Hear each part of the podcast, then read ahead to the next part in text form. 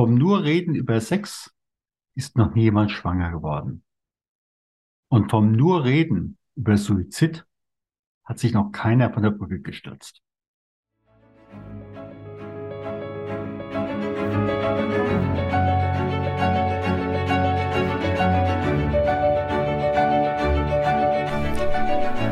Schweres leicht gesagt. Der Podcast für Unternehmer, Personalverantwortliche und Betriebsräte zum Thema Trauer im Unternehmen. Mein Name ist Stefan Hund. Bevor wir starten, bitte ich dich, diesen Podcast zu abonnieren, damit du auch in Zukunft jede Folge direkt frisch auf deinen Podcast-Player bekommst. Wenn du eine Frage hast, die wir hier im Podcast ansprechen sollen oder einen bestimmten Gast einladen sollen, dann gib uns Bescheid. Am besten mit einer kurzen E-Mail über podcast.trauerimunternehmen.de. Und jetzt geht's los!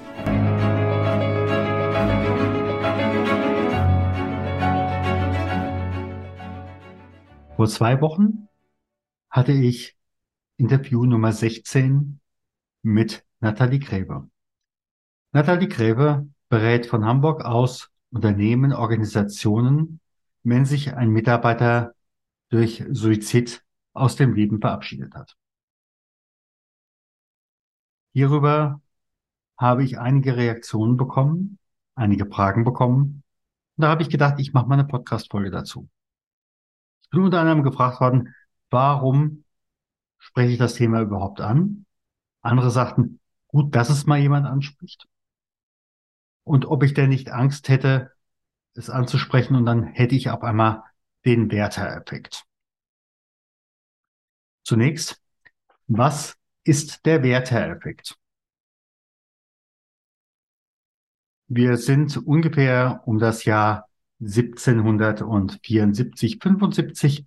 Da schreibt der junge Wolfgang von Goethe als Begründer der Sturm- und Drangzeit die Leiden des jungen Werther. Ein Briefroman, wo der Protagonist am Ende sagt, meine Liebe ist unerfüllt und ich wähle den Suizid, weil meine Liebe unerfüllt ist.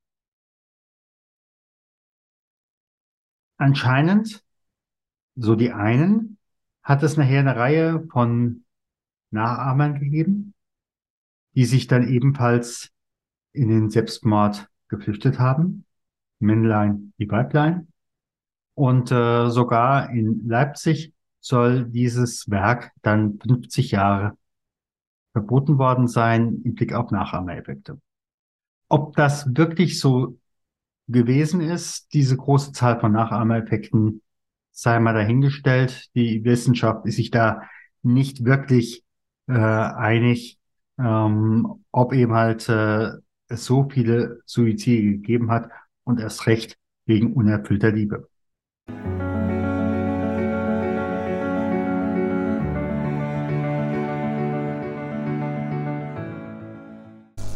Hast du als Führungskraft die teuersten Risiken bei Trauer eines Mitarbeiters in deinem Unternehmen im Blick? Wenn nicht, wir haben ein Workbook und anhand von 72 Aussagen, Situationen kannst du nach dem Ampelsystem deine Situation in deinem Unternehmen einschätzen. Wir verlosen einmal im Monat ein Exemplar unseres Workbooks im Wert von 49 Euro an alle unsere Newsletter-Abonnenten. Möchtest du dabei sein? Dann trage dich ein unter trauer-manager.de slash Gewinnspiel. Ich freue mich auf dich.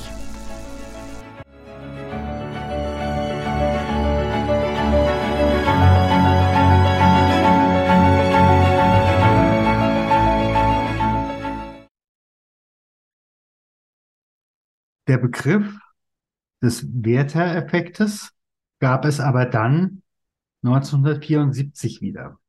1974 brachte David Phillips den Nachahmereffekt ins Spiel, als sich nach dem Tod verschiedener Stars die Fans umgebracht haben.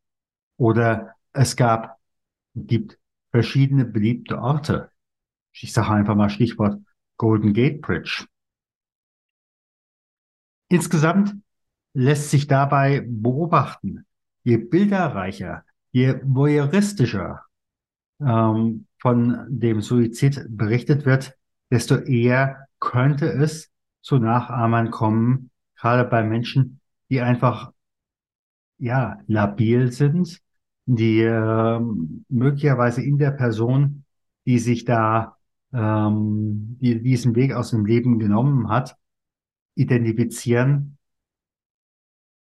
Aber hm, in der Regel muss man schon sagen, muss ein solcher Effekt auf eine bereits vorhandene massive Labilität treffen.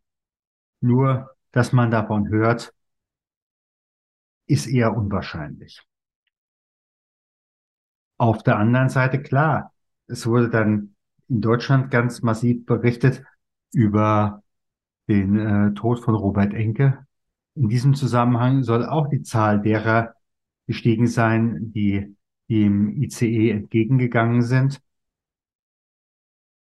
Aber auch das wurde ja damals, ich sag mal, teilweise voyeuristisch angeboten. Schauen wir auf die andere Seite. Es gibt einerseits den Werther-Effekt und es gibt auf der anderen Seite den sogenannten Papageno-Effekt. Der Papageno-Effekt, Stichwort Zauberflöte. Papageno weiß nun nicht, ob er seine Papagena bekommt. Und dann denkt er, ich glaube, am Ende des dritten Aktes in Richtung Suizid.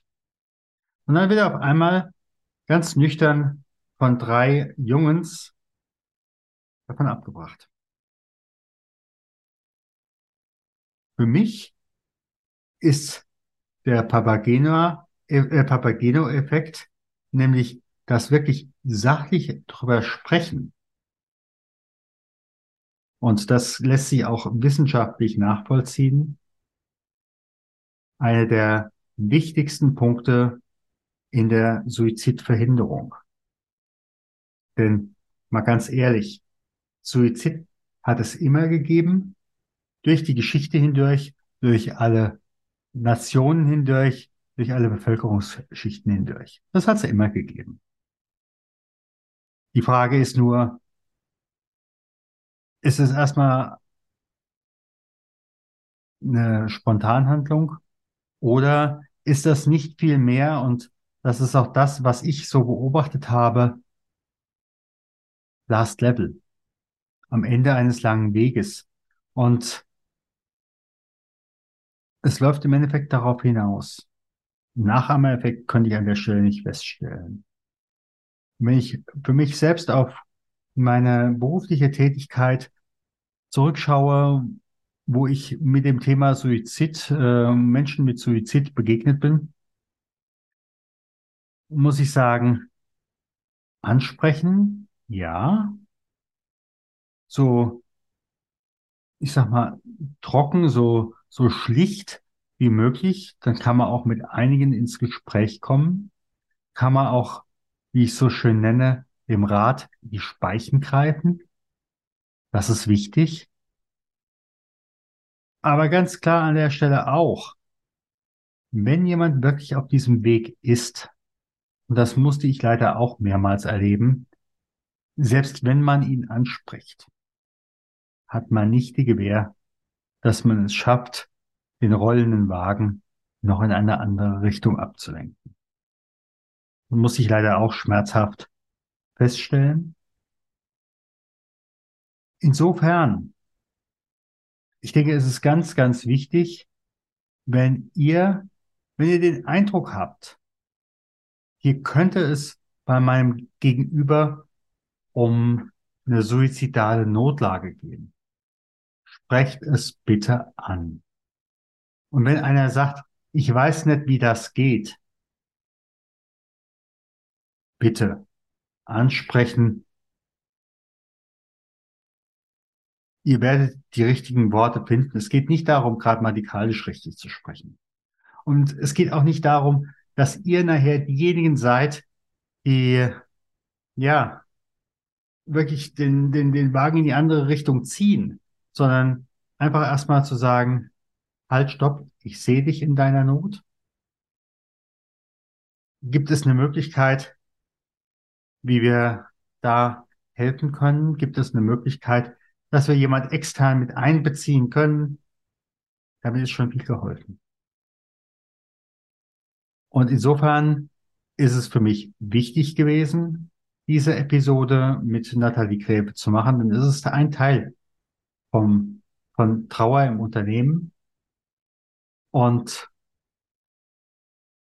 an dich habe ich die Bitte, wie gesagt, wenn du wirklich mit einer solchen so Situation konfrontiert bist, sprich mit den Leuten. Sprich sie an.